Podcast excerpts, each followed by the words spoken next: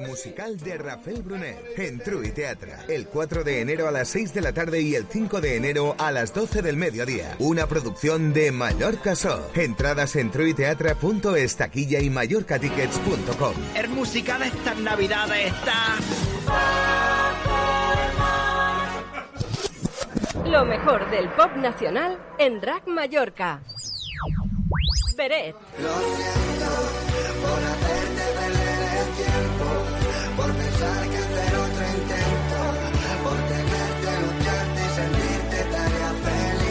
Drag Mallorca.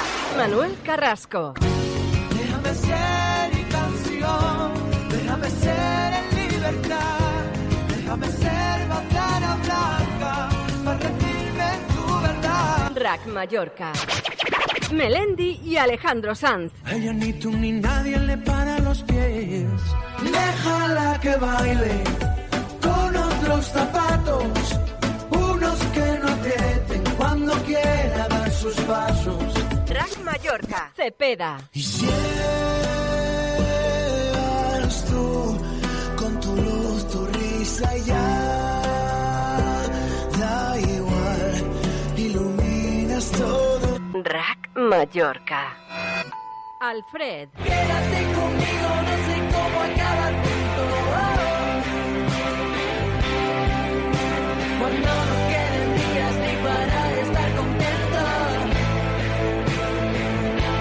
Escuchas Drag Mallorca. 89.2 FM.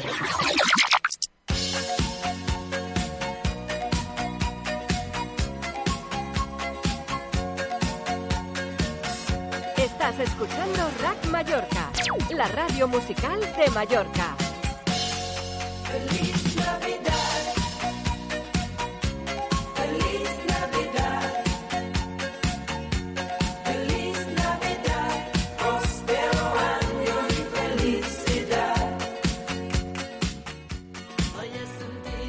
La llamada.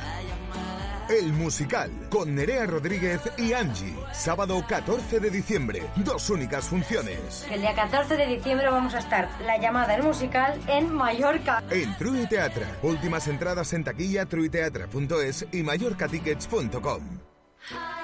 La obra musical que ha conquistado el Festival Internacional de Mérida llega a Mallorca por Navidad. La Corte del Faraón, con Itziar Castro, Paco Arrojo, Joan Carlos Bestar y un gran elenco de artistas. En True Teatra del 26 al 29 de diciembre. Entradas en truiteatra.es, taquilla y mallorcatickets.com.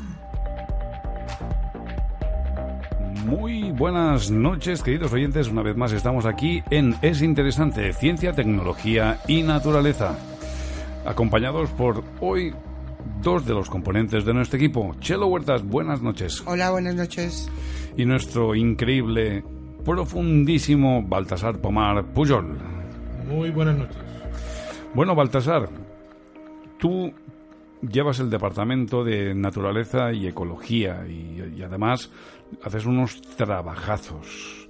Hoy trae- traes tres temas interesantísimos y uno de ellos es, Los envases comestibles. mira, eso sí que es una buena idea. Pues mira, em, hoy en día todos sabemos ya lo, lo perjudicial que son todos los envases que, por desgracia, nos hemos visto abocados a consumir, la huella medioambiental que nos dejan, esos mares de plástico como España de grandes que rondan por los océanos, donde no va gente, porque si me dijeran, no, es que la playa está sucia, porque va gente y la gente es muy cochina.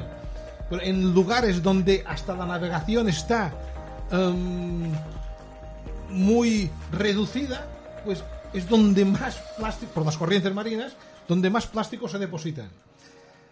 Pues bien, em, las necesidades han hecho esta inmensa producción de plástico que ensucia, plástico que envenena, plástico que acaba en las cadenas alimentarias y soluciones, pues, pues soluciones hay varias, hay varias, están investigando mucho y me llamó la atención una noticia que publicó em, sobre la línea aérea Air New Zealand, que esta compañía aérea, pues a sus clientes ya les servía cafés en envases biodegradables. Las tazas eran biodegradables y, pero querían ir más allá.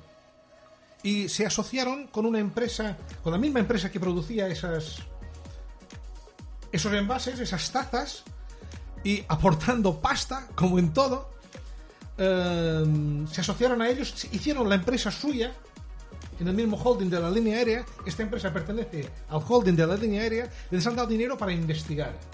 Y investigando, investigando, han llegado a hacer una producción de un envase comestible. O sea, eh, la taza te la comes. Si quieres, por supuesto. es comestible, es una especie de galleta con sabor de vainilla. Mira, qué bien. Que encima dicen que hasta le da mejor sabor al café. Ha tenido tanto éxito entre sus clientes que ya están investigando para hacer otros productos con, con ese tipo de, de recipiente, de envase. Y ya están investigando en hacer los platos y cubiertos. Que cuando acabes te puedes comer el tenedor y te puedes comer el plato. En Lisboa hay un, un licor que se llama Jinja, que está hecho de cereza, y te lo sirven en una tacita de chocolate. Sí. Y también te lo, claro, bueno, luego te lo comes todo. O sea que eh, ya hace años que esto... Sí, sí, sí, yo esto lo he visto. Yo he vendido, yo he vendido incluso estas galletas. Sí. Eh, son galletas cubiertas de chocolate en forma de tacita. Y, y- no, y te ponen el licor. Sí, sí, sí. Pero quiero decir que hay un sitio en la Plaza Rocío, bueno, muy, que es muy típico y allí te lo dan así eh, y esto. Y luego está la sopa en los países, en Polonia y todos estos países que te la den en pan. Sí, bueno, esto ya, pero esto ya for- formaría parte de- del consumo final. Sí. O sea, es el restaurante el que te, el que te da el, el envase de la ensalada en un cuenco de tortita. Por ejemplo, en, en Italia, no me acuerdo el plato cómo se llama, pero te lo sirven envuelto en una taza hecha con queso Con parmesano. queso parmesano. Bueno, pues Hemos de buscar todas estas cosas. sí, pero eh, lo que estamos buscando, lo que estoy hablando es de un envase que, que tú compras.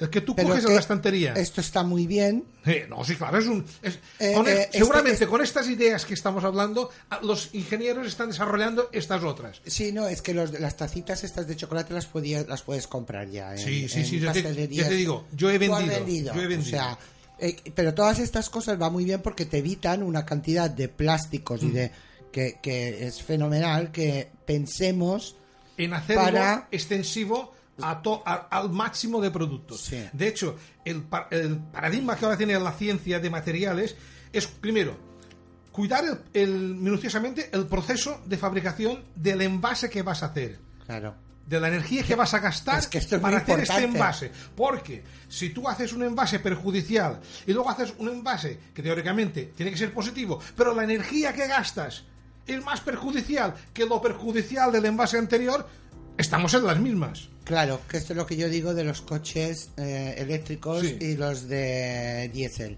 que si la electricidad para generar esa Pa- electricidad para cargar es la como en el Murterá que eh, es mucho más perjudicial que la, la emisión de un coche de Mm. gasolina pues no Prim- también hay que tener en cuenta cómo se generan Pues en la, en, la, mm, en la ciencia de materiales están est- estudiando esto, que el proceso de fabricación, eliminarlo, eliminarlo, mm, bajarlo y que encima a ver si podría ser hecho por energía renovable.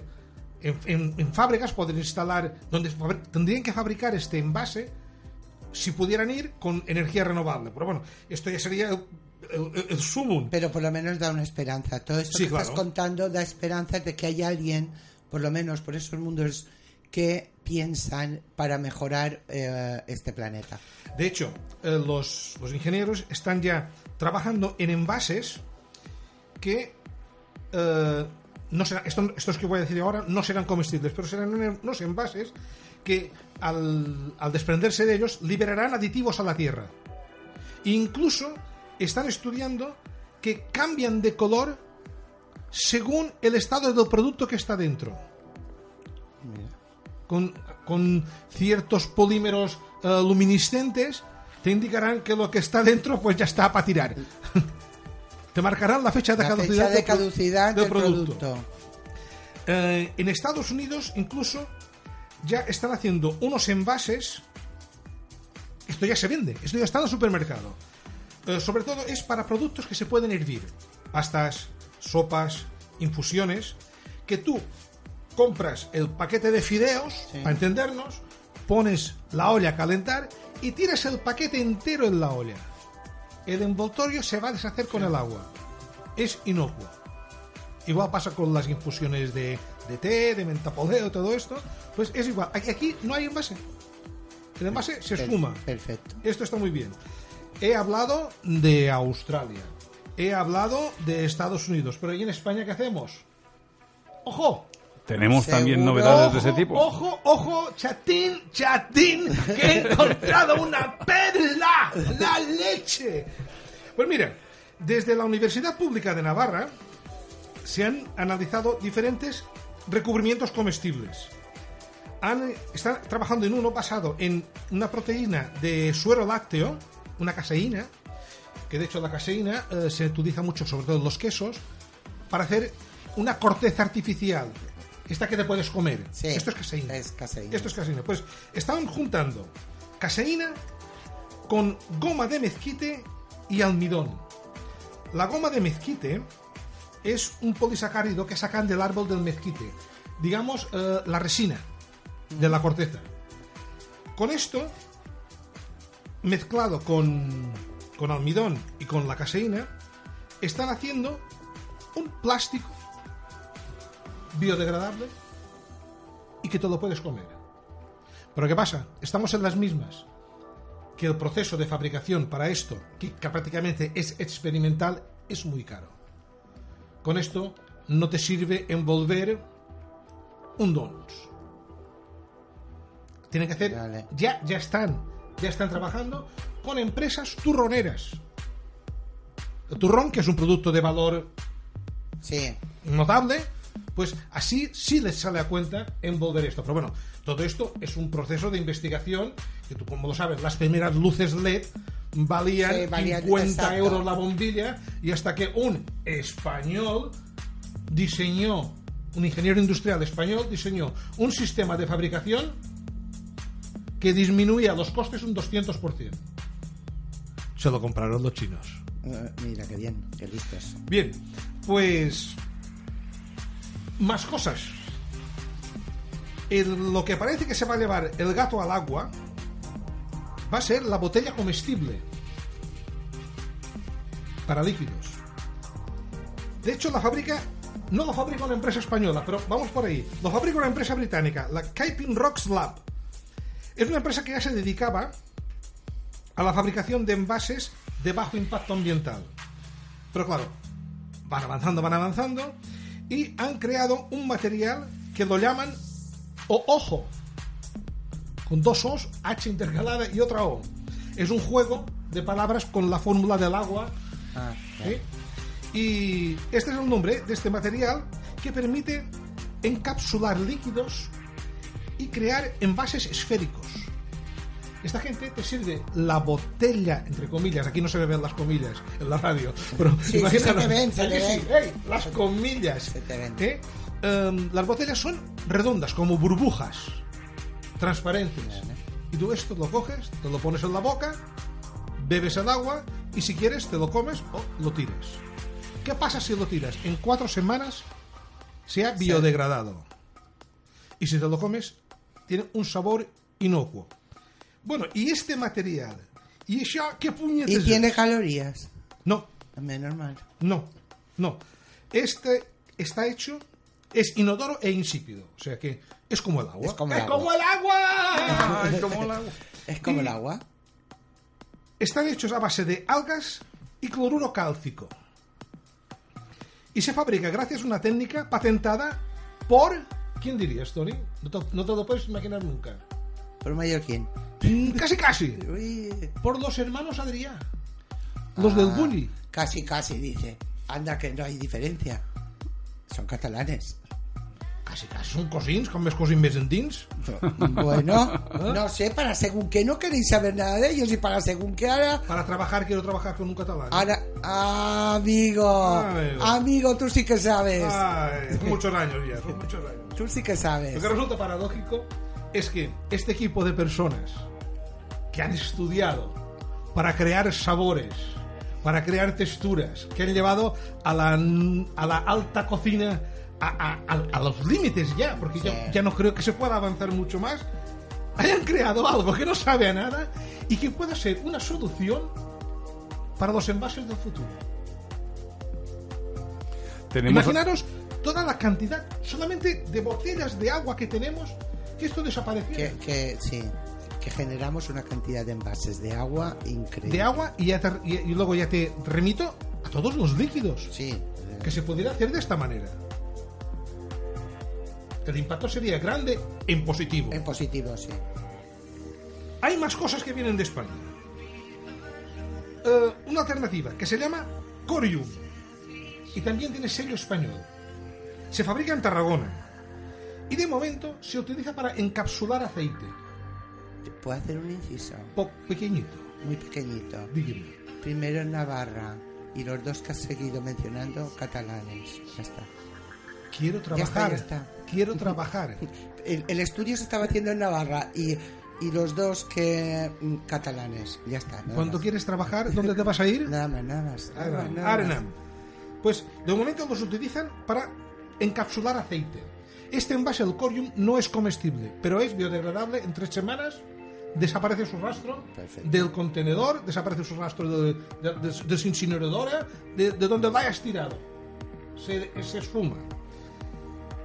Y, em, y han sido tan cucos, porque hay que ser cucos para hacer las cosas, hay que venderlas bien, hay que hacer como los italianos. Los italianos te dan una caquita, pero te la venden tan bien que te la compras. Pues estos han hecho que los, las dosis de aceite de oliva virgen extra vienen en forma de aceituna. Ay, mira.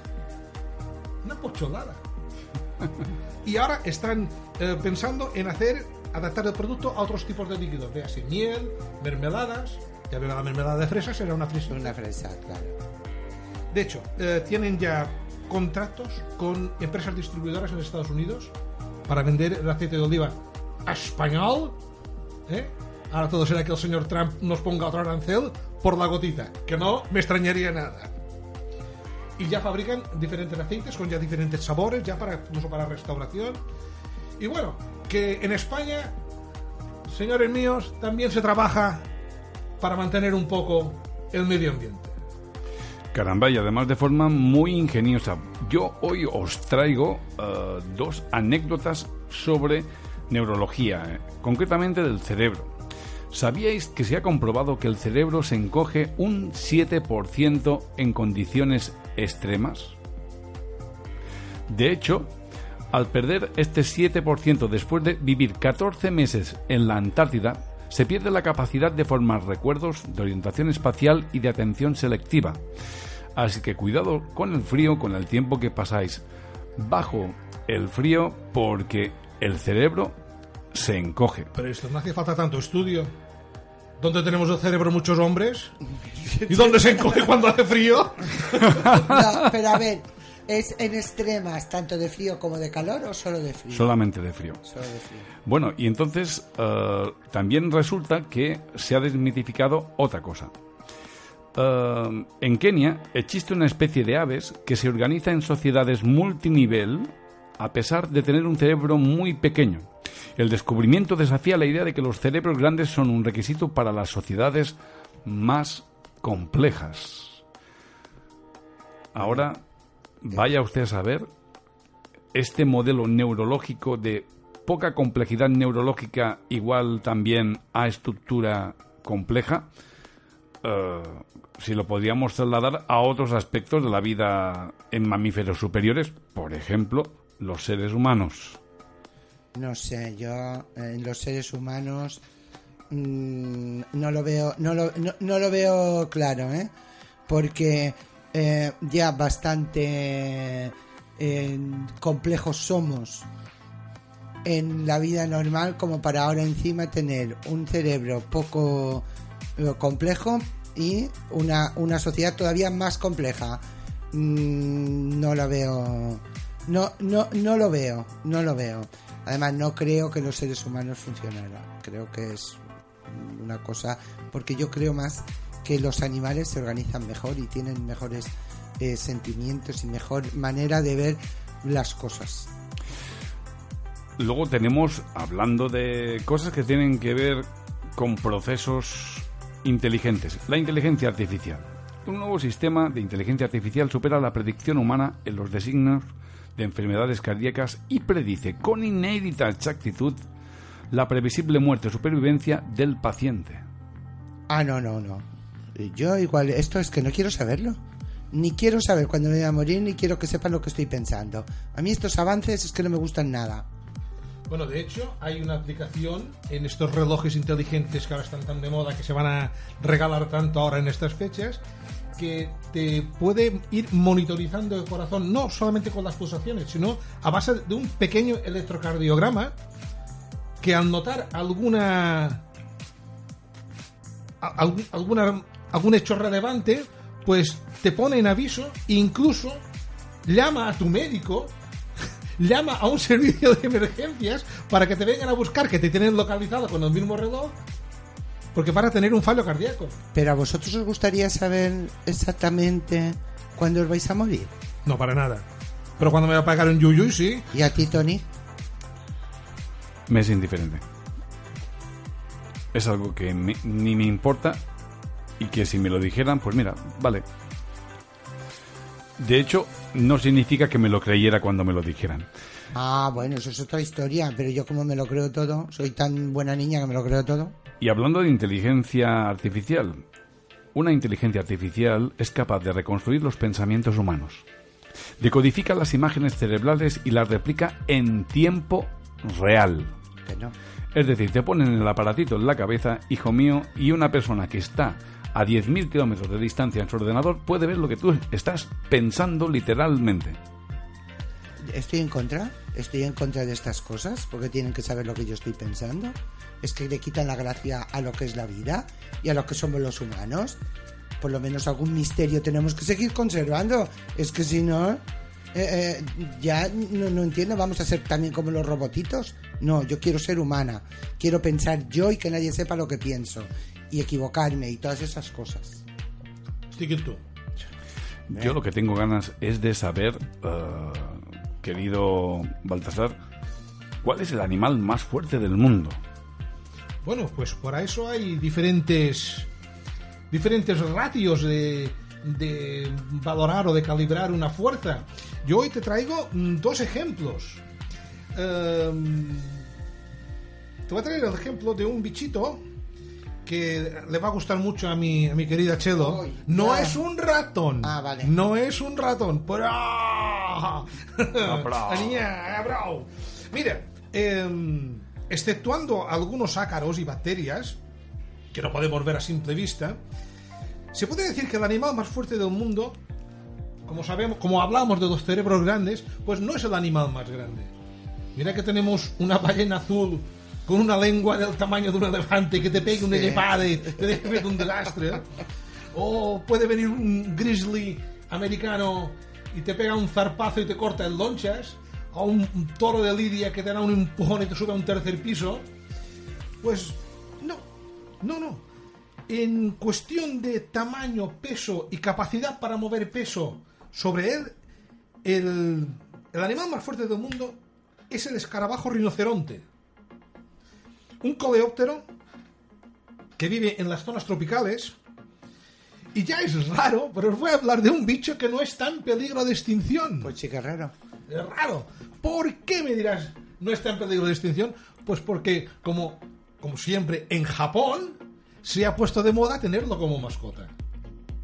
Y en, las y en zonas cálidas como en Colombia eh, hay granjas de escarabajos rinocerontes que los tienen como mascotas. ¿Pero qué tamaño tienen? Pues mire, eh, en la misma especie pues hay diferentes razas que dijéramos y oscilan desde los 5 centímetros hasta los 14 centímetros. Es un bombosillo que va desde 14 centímetros. Y lo de rinoceronte le viene debido a de que tiene unos cuernos al estilo del rinoceronte, uno que dijéramos que le sale de la cabeza y el otro le sale del tórax, del tórax, de un, de un prototórax que tienen, porque su, su anatomía no es como la de los mamíferos, es un artrópodo, un coleóptero. Y, em, y estos cuernos le sirven para em, defenderse de ataques, para el apareamiento, para conseguirse a la escarabaja, que la escarabaja no lleva cuernos. El que lleva cuernos Ah, es la, escarabaja no tiene el cuernos. nor bañuda. El bañut es el, es el machito. Y, eh, y también les sirve porque son eh, muy hábiles en excavar con sus cuernos y esconderse de sus depredadores también. Así todo, es un animal que eh, administra muy bien su energía. No es de los más rápidos, va en bones, va tranquilo por la vida. Em, tiene en su caparazón rígido, puede abrirlo en forma de alas y por debajo le salen unas alas membranosas que le sirven para volar. O sea, encima de que ser el más fuerte, encima vuela, es el Superman. Es el Superman de los animales. Em, y tiene, creo, cierta analogía con el ser humano.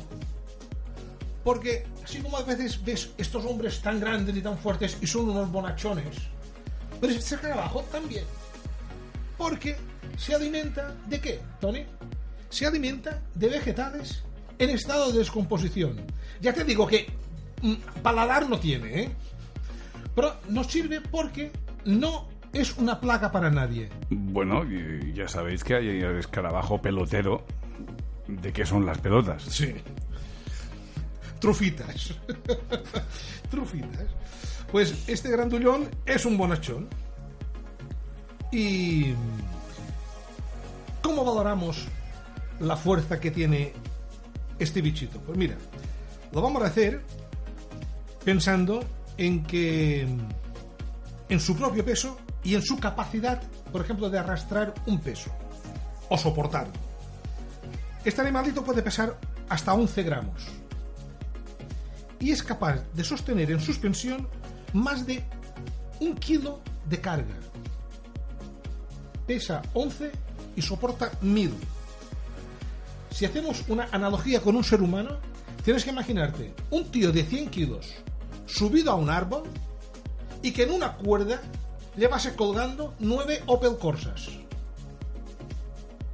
Y que el peso de los Opel Corsas no lo tiraran para abajo del árbol. Pues sí que es resistente, ¿eh? Sí Muy fuerte. que es fuerte. y luego es capaz de aguantar un peso sobre él 100 veces su peso durante más de 60 minutos. Madre de Dios. Te voy a hacer unas analogías con un hombre. En 1957, un fulano americano, un tal Paul Anderson, cargó con una plataforma con ocho personas sentadas. La cargó. Se levantó con ocho tíos sentados en la chepa.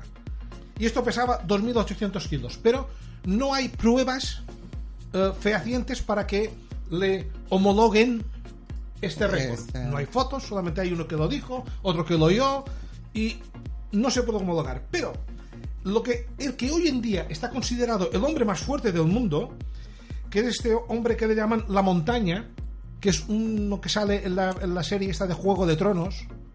No la Yo veo. no la he visto nunca. Yo tampoco. Es más, Tony, yo me creía, la gente hablaba de Juego de Tronos y yo me creía que hablaban de un catálogo de sanitarios Roca. tanta pasión por el váter, tanta pasión por el... Pero bueno, el resto que era una película. Bueno, pero este fulano em, levantó, llegó a levantar un mástil de barco que pesaba 640 kilos durante 1,2 segundos. Lo levantó, dio dos pasos y lo soltó. Y esto era un récord que se le atribuía de hace más de mil años a un guerrero vikingo. Pero el escarabajo te aguanta 100 veces su peso durante 60. 60 minutos. 60 minutos. Y esto que el escarabajo es vegetariano y no va al gimnasio. Pues ya sabéis. Pues ya sabemos qué pequeños y débiles somos para ser la especie que va a fulminar este planeta. Ya sabéis los que vais tanto al gimnasio. Bueno, ¿y tú qué nos has traído? Bueno, yo la, la primera que he traído es que me ha dado tanta envidia que digo, esta noticia la tengo que, que, que llevar. En Holanda tienen la primera calle que genera energía solar. Y es un carril bici de 70 metros eh, a lo largo de la ciudad de Cromenier. Está formada por unos módulos de hormigón y están recubiertos los paneles con un, por paneles solares con un antideslizante para evitar eh, los, los accidentes. Lleva 16 días en funcionamiento y desde entonces ha generado lo equivalente, me parece que son 140 lavadoras, ciclos de, lava- de lavadora, exacto, 140 ciclos de lavadora.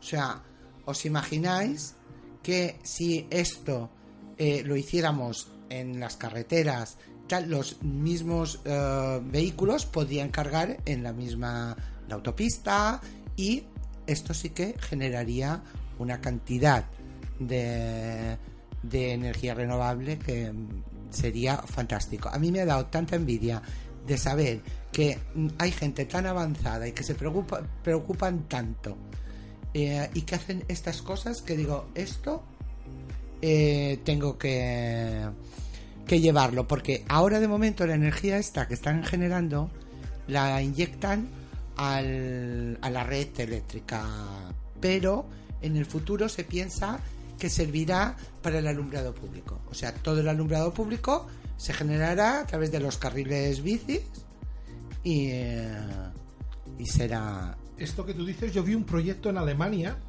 de en zonas de rotondas el asfalto era diferente. Era incluso como flexible el asfalto. ¿Y qué pasaba? Que de por debajo del asfalto había unas dinamos y unos giroscopios que al pasar los coches movían y eso genera- generaba electricidad para el alumbrado de la rotonda. No, estos son energía solar, ¿eh? O sea, son No, no, no, placas de energía solar, ¿eh? Dos sistemas diferentes para un mismo fin. Sí. Y- Sí, y es sí, que sí. eh, yo creo que esto lo veremos nosotros. En 10, 15 años esto se va a instaurar. Claro, pero a mí me da tanta envidia estas cosas de ver que otros países que además son están aquí al lado, que son nada, vecinos y que ya llevan estos avances en, en estas cosas que, que- lo que más envidia me da mm, es, por ejemplo, lo que no- has dicho no tú de Holanda, evitar- que es un país que no es dependiente energéticamente, porque tiene el petróleo del Mar del Norte, Sí, exacto. que todavía tenga la capacidad para para desarrollar estas, eh, estas Alternativas. cosas, sí. sí, sí. Y cuando lo he visto digo, no, yo esto lo tengo que decir porque mm, tengo envidia. Y la Te envidia- diré una cosa. La envidia en, es sana. En la zona de Mayor eh, se quería. eh, ya hay. Ya hay eh, plantas de, energía solar, de energía fotovol- fotovoltaica. Que, teóricamente es para enchufar al suministro eléctrico. Querían poner otra y hubo eh, asociaciones de vecinos que buscaban votos en contra. Digo, ¿pero por qué? Porque hacen un impacto en la vista. ¿En la vista? ¿En un cementerio muerto, muerto de asco? Sí, cosas de... Y luego de- tengo otra noticia, si me, si me Sí, sí, claro. Tony. Sí. Que hoy, como ya he tenido mi rifirrafe con aquí mi amigo JFK, ahora me toca tenerlo con mi amigo Tony. O sea, espero que contigo, Baltasar, hoy. mm, Hoy no me toca. Hoy no te toca. Me cachis. Hoy te libras, cachis. ¿eh? Ánimo, Tony. Eh, Porque estoy segura que mm, me va a rebatir el tema. Y es, vamos a hablar sobre la infidelidad.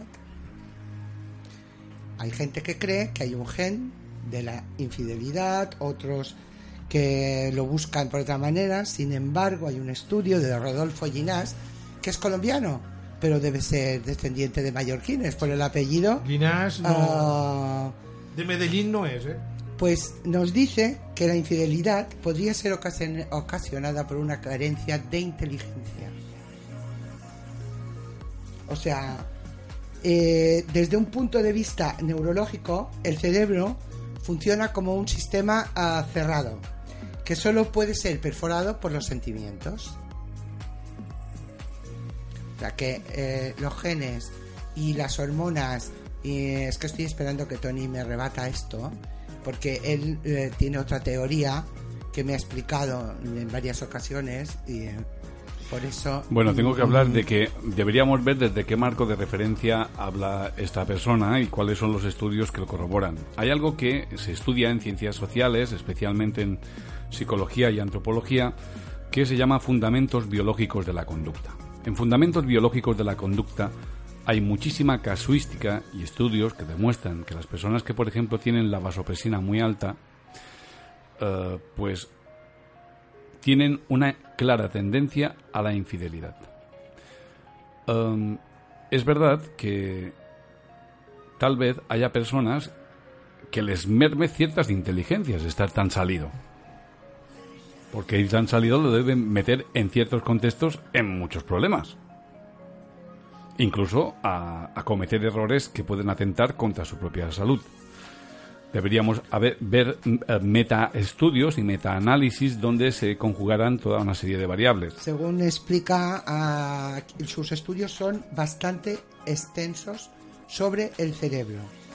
Y em, según dirás, la estructura intelectual está basada en lo emocional. Sí, claro. Por tanto, primero viene la emoción y posteriormente la razón. ¿No? y eh, eso explicaría por qué actuamos de manera poco inteligente en muchas eh, situaciones. Eh, los hombres, cuanto más inteligentes, más eh, valor le dan a la fidelidad. mientras que las mujeres es indiferente. En cualquier le dan el mismo valor, tengan el nivel de inteligencia ah, que tengan.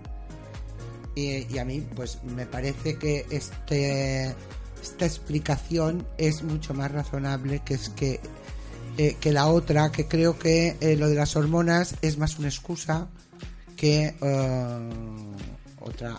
Yo creo que ambas van paralelas. Lo que pasa es que una habrá hecho hincapié en, en, unas determinadas variables y otras en otras. Sea como sea, primero que la, la, ciencia actualmente no tiene una definición común y general de lo que es la inteligencia. De hecho, hablamos de diferentes tipos de inteligencia. Eh, ya que no podemos ni siquiera definir el concepto de inteligencia como un estándar, sino más bien ya estamos hablando de un conjunto de inteligencias, deberíamos saber a qué inteligencia se refiere. Tal vez se refiera a la inteligencia social. Y la inteligencia social es una de las más importantes para determinar el éxito y la felicidad de un ser humano. Es evidente que en una sociedad en la que tenemos que colaborar y compartir cosas muy importantes como hijos, como hogar, como responsabilidades, eh, el ser leal, fiel a tu pareja, pues tiene que inferir y tiene que ser muy importante. ¿Tú qué, piensas, Baltasar? Yo pienso lo que decía Tomeu de que su no me por un guitarra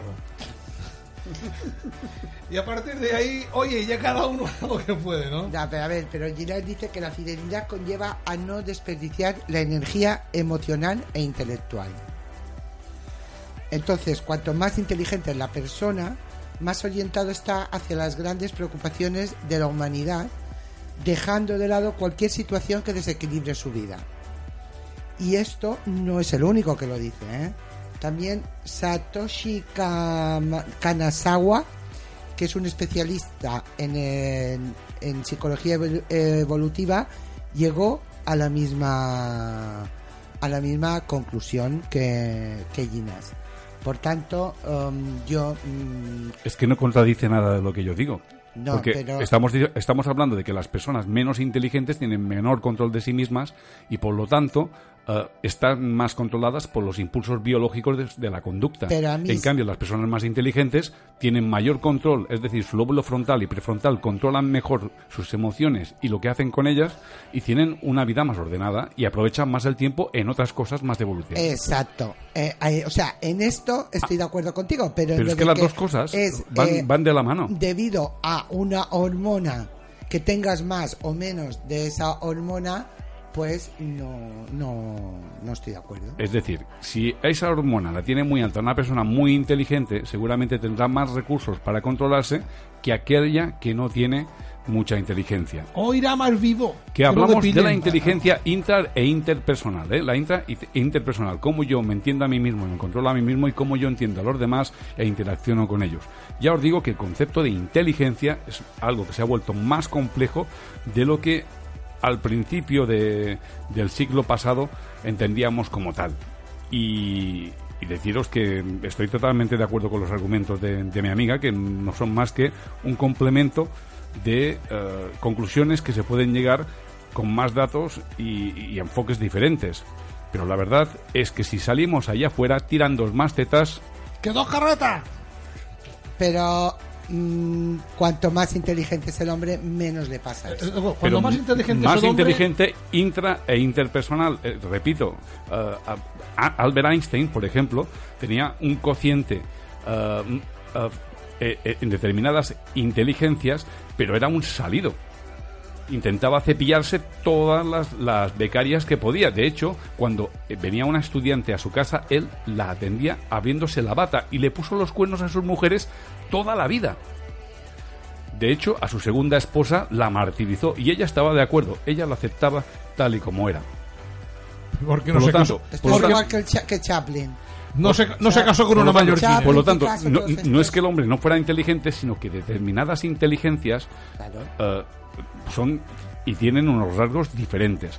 Y cuando hablamos de autocontrol, hablamos de la inteligencia intrapersonal y cuando hablamos de interacción con los demás, de interpersonal. Claro. Y si esas dos inteligencias, una persona es muy, tiene un alto cociente en esas inteligencias, pues evidentemente tendrá más autocontrol, sean cuales sean las hormonas que, Y que no pululen en su vida, el tiempo en otras cosas. eh, como Albert Einstein. I no està casat con una mallorquina. Perquè si li toca una dona mallorquina i cau un dent cap aquí... Vine aquí que te reventaré. Bueno, bueno, pues ahora preparados porque, bueno, esperad un momento que veo aquí que tenemos un comentario muy, muy, muy amplio. Primero uno de Carolina Sendes que dice que a ella le encantan los escarabajos rinocerontes, que de niña se comió unos cuantos. Bon profit. Qué buena, ¿eh, Carolina? Y luego tenemos... te veo el sábado. Tenemos a David Cabal que dice, siempre hay problemas con la energía sobrante y Siemens ha desarrollado un acumulador de energía sobrante para luego poder utilizarlo en caso de no haber sol suficiente o viento. Investigadores de la multinacional Siemens han desarrollado un método que consigue almacenar la energía sobrante en parques eólicos. El sistema utiliza piedras naturales que retienen la energía en forma de calor o de temperatura de más de 600 grados Celsius. Para generar electricidad, de nuevo, estas rocas calientan un flujo de aire que se conduce a un ciclo de vapor. La tecnología está siendo ya probada en una planta prototipo en Hamburgo, Alemania. Y es que el futuro nos depara muchas, muchas sorpresas y además como esta, agradables. Pero yo quiero saber quién es el último moicano animal que hay. El último moicano es el tardígrado. Toma ya. Tardígrado, el último animal que sobrevivirá en la Tierra. Es pariente de esta. El tardígrado, o también llamado osito de agua, o el John Rambo microscópico. Es un microanimal de ocho patas, tiene patitas, es un preartrópodo que no llega a medir más de 0,05 milímetros. Y es la especie más resistente del planeta. Tanto que sería capaz de sobrevivir en la Tierra mientras el Sol siga brillando. Incluso podría aguantar más de 30 años después de extinguirse el astro rey. Pero, Chelo, no te preocupes, porque para eso hacen falta unos 10.000 millones de años. Ya no existirá. No. Ya, ni los nietos, No, no, no, ni los nietos, Yo como no tendré nietos, No estarán- pero yo no estaré. ni los humanos estaremos en 10.000 millones de años. Puede estar este animalito 30 años sin comer ni beber, cuando su media de vida es de 60 años. Y ya te digo, su, su tamaño no llega a 0,05 milímetros. Además, pueden resistir temperaturas de desde menos 200 grados a más a 150 grados positivos. Cuando hervimos un chupete, si hay plantígrados, el niño chupará plantígrados. No van a morir, se los va a comer vivos. En el laboratorio los han sometido al cero absoluto, a menos 273 grados, y han sobrevivido. Sobreviven en las profundidades abisales. Se tomaron muestras en la fosa de las Marianas y cuando sacaron había plantígrados con la presión de 110 atmósferas son, creo, 11 11.000 Un- metros bajo el mar. Una auténtica barbaridad. Sí, Pues mucha. lo soportan. Unos científicos japoneses de la base que hay en la Antártida lograron reanimar ejemplares que llevaban más de 30 años congelados. Entran en un proceso de, de, de criobio, Letargo. criobio- criobioletargo y los consiguieron reanimar. Incluso en el año 48, en el de siglo pasado, una científica italiana llegó a ver algún tipo de movimiento en tardígrados rehidratados de un musgo seco que había en un museo desde 1828. 120 años después, logró que se movieran. Mira si son resistentes. En las universidades de Oxford y de Harvard realizaron, que bien me suena, si no está José Luis y tengo que hacerlo yo. Realizaron unos estudios y llegaron a la conclusión de que serían capaces a resistir a cualquier tipo de cataclismo astrofísico. Véase, el impacto de un asteroide que llegase a hacer la ebullición de los océanos, sobrevivirían. Una explosión de una supernova, sobrevivirían. Unos estallidos de rayo gamma, sobrevivirían. Un- uno de los- de los doctores de, de Oxford es un español, Rafael Alves, que es coautor de estos estudios, y llegó a la conclusión de que la vida de estos animales seguirá mucho más allá de la vida de los humanos. No nos necesitan. Científicos rusos aseguran haber encontrado tardígrados vivos en las cubiertas de los cohetes que vienen del espacio exterior. Ojo. ¿Los cogieron con la humedad subiendo o con la humedad bajando? ¿Los cogieron en el espacio exterior? De hecho, mis amigos de la inteligencia israelí, Israel tenía una sonda donant voltes per la lluna y la hicieron aterrizar. Y han dejado unas cepas de tardígrados en ámbar y en cintas secas.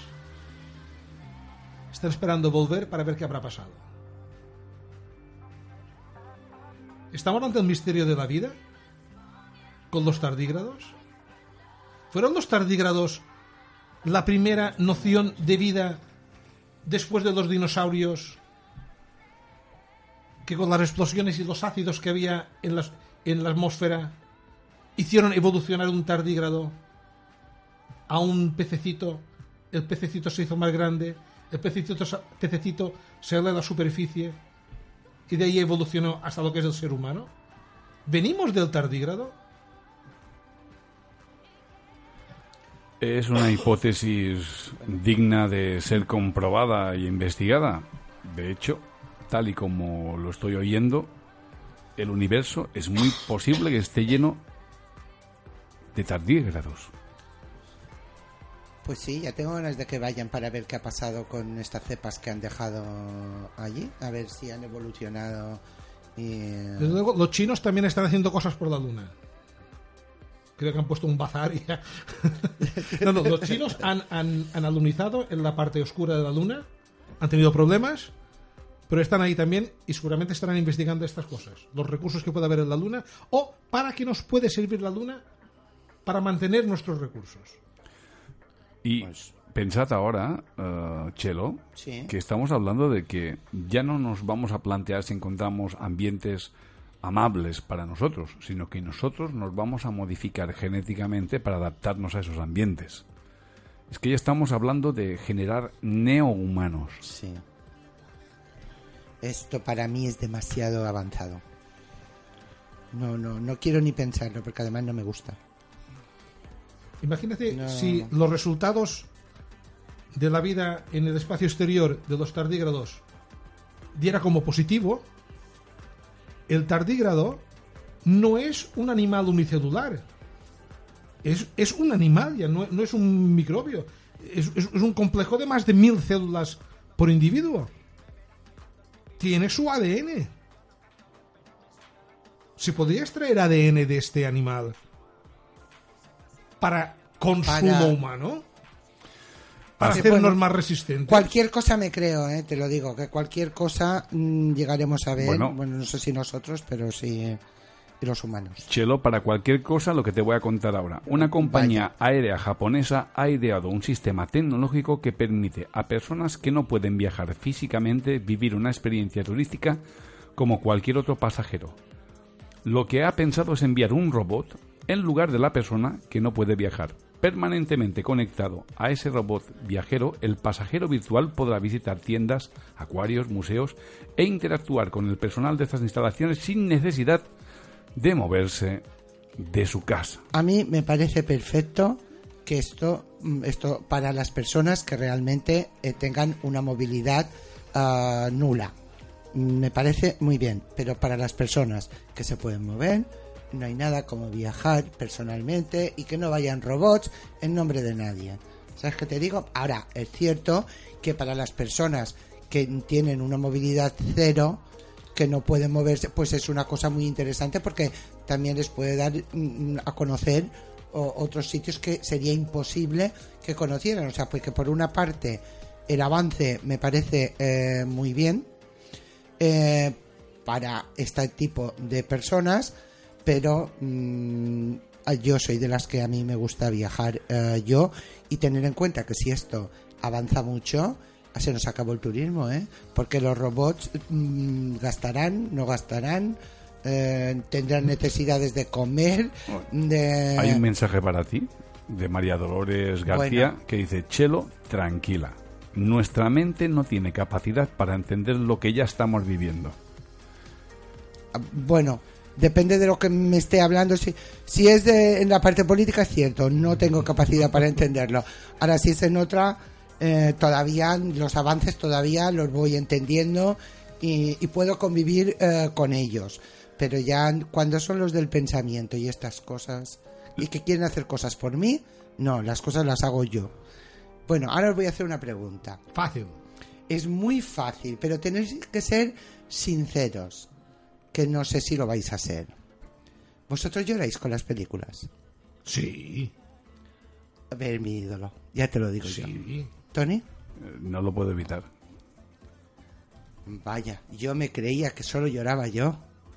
Y, eh, y, eh, y, bueno, Yo, una Nancy, una Nancy llorona, ¿eh? mirando estudios y tal, ah, resulta que es todo eh, lo contrario a lo que yo pensaba. Yo pensaba que yo era, yo soy muy llorona. Mm, y, es- y pensaba que era porque eras débil eh, emocionalmente. Y es todo lo contrario. Las personas que se emocionan y que lloran con las películas es porque son emocionalmente muy fuertes. Y además tienen mucha empatía con, con las otras personas y saben ponerse en, en su sitio y por eso les produce eh, este, este sentimiento. Ahora, no tienes que reprimir el... Yo ahora ya no reprimiré más porque yo soy de las que lloro, pero mm, lloro sollozando, o sea, no es una lágrima que Con me cae. moco no. y pañuelo. O sea, yo me acuerdo que vi Campeón, Pues sí, que no sé si por la habéis visto, desde de boxeo, de un hombre que es boxeador, tiene un hijo pequeño. Bueno, yo me daba vergüenza salir del ¿También lloras cine. con las películas de boxeo? Eh, es que, no, no, pero esta película... Vamos a ser almas gemelas, Chelo. Muy buena. Million Dollar Baby. Ah, sí, te- también me gustó, pero en esta lloré, yo acuerdo que me sollozaba. Y yo, y, y, eh, mis amigos y mis amigas se ríen de mí porque soy la llorona del grupo. Y ahora resulta que ahora les podré decir, bueno, pues que sepáis que yo soy la llorona, pero soy la que más empática y la que emocionalmente es más fuerte de, de todos. Porque, y la verdad es que esto también me ha hecho mucha ilusión. Y esperaba que me dijerais que no No, no, sí, sí. sí. que no, que no, pues yo digo, ya verás como todos me dicen, Ale, nosotros no lloramos, o Chelo, sea que, yo he llorado con una canción. bueno, yo he llorado hasta con, me da vergüenza, pero he llorado hasta con un anuncio, Bueno, si O sea- está bien hecho, sí. ¿sabes? Ahora, Lo me mío- dijeras, lo yo mío- lloro con el anuncio de la Arielita. Y digo, sí, Chelo. ¿eh? No, no, no, no, en serio, ¿eh? Con, con algún el, anuncio, el anuncio del almendro vuelve a casa por Navidad. con, con, al- Ah, con alguna, ah. eh, eh, aquí es una lágrima lo que, pero sí, sí, que, que me ha emocionado y tuve el inmenso placer de ir a ver un concierto de Rafael. Rafael siempre me ha gustado, siempre. Pero nunca había ido a verlo en directo. En el Auditorium de Palma, 3.500 localidades vendidas, lleno. Se abre el escenario y se proyecta una imagen del señor Rafael Martos. Gente chillando. Digo, pero se puede ser más histérica. Sale otra imagen sin música, sin nada. Gente chillando. Algo tendrá el agua cuando la bendicen. Sale el señor Rafael a escena, sin música, sin nada. Un descoloque. Cuando cantó la canción en carne viva, lloré. Baltasar. Sí. Ca- cada vez eres más ídolo, de verdad. No sé qué voy a hacer ya. Yo agradecerte. es un momento que aquel hombre con 55 años de carrera, cantando siempre las mismas canciones, sea capaz de, De poner emocionar. en pie a 3.500 personas que han oído la canción dos millones de veces, eso o es magia, o es emoción, o es arte, Es- o es entrega. Todas esas cosas, igual que las oyentes como Carolina Senders, que nos dice yo lloro a mares, y María Dolores García, yo sí lloro, soy muy emocional. Pues que sepáis que también sois muy, em- muy empáticas. Y además sois fuertes. O sea, que nadie os haga sentiros mal porque os digan porque lloréis. Llorar es sano. Claro, en nuestra infancia, Baltasar, eso de llorar, pues que Los chicos no lloran, Lloran. tienen que pelear, es mi vida. ah. Pues sí. Menos que- mal que, que sobrevivimos a todo eso, ¿eh? Sí. Creo- y creo que bien, además. Sí. Creo que bien, porque hemos sabido... Bueno, algunos, ¿eh? Algunos Algu- más que otros, sí. Algunos, algunos. Tampoco os subáis, ¿eh? No, quiero decir, Algunos, porque hay otros que lo llevan bastante... bueno, no, no todos somos iguales, no todos tenemos mal. las mismas oportunidades para saber luego Para discernir una cosa y- de otra y que eh, lo que no hemos querido para nosotros tampoco hemos de darlo a los que a los que están a los que vienen detrás. Ya. Es decir, que Pero es que en de contra de sentido- lo que te puedas imaginar... sentido común y, y- un sentimiento emocional eh, controlado, pues quizás nos ayuden a Hablando de sentimientos, siguen los comentarios. Fina Verdusaste dice, con la película siempre a tu lado, todavía me seco los ojos y han pasado casi dos meses. David Cabal dice, Baltasar, también lloro cuando el Atlético de Madrid ganó la liga en el Camp Nou. Pero si tú eres un merengón. Sí, es del Real. su, su- su- su chica es del Atlético de Madrid y ahora quiere quedar bien. Debe querer algo. De- de- de la- delante de su chica. quiere David, un saludo a los dos.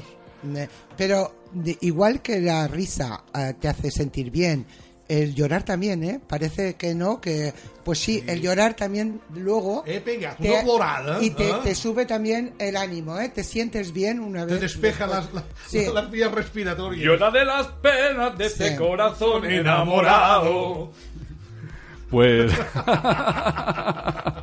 damas y caballeros, Chelo, pues muchísimas gracias, cariño, por tu presencia, por tu, tu buena labor en estos programas en los que participas aquí en Rack Mallorca. Pero es que el tiempo nos ha pillado. Gracias, amiga. Gracias a vosotros, cada día os quiero más, porque con estas contestaciones no podéis. Sois tan sensibles que cada día. me No sigas más. que nos vas a hacer llorar. Que cada día yo te quiero más. Yo vi, yo vi, yo vi, yo va.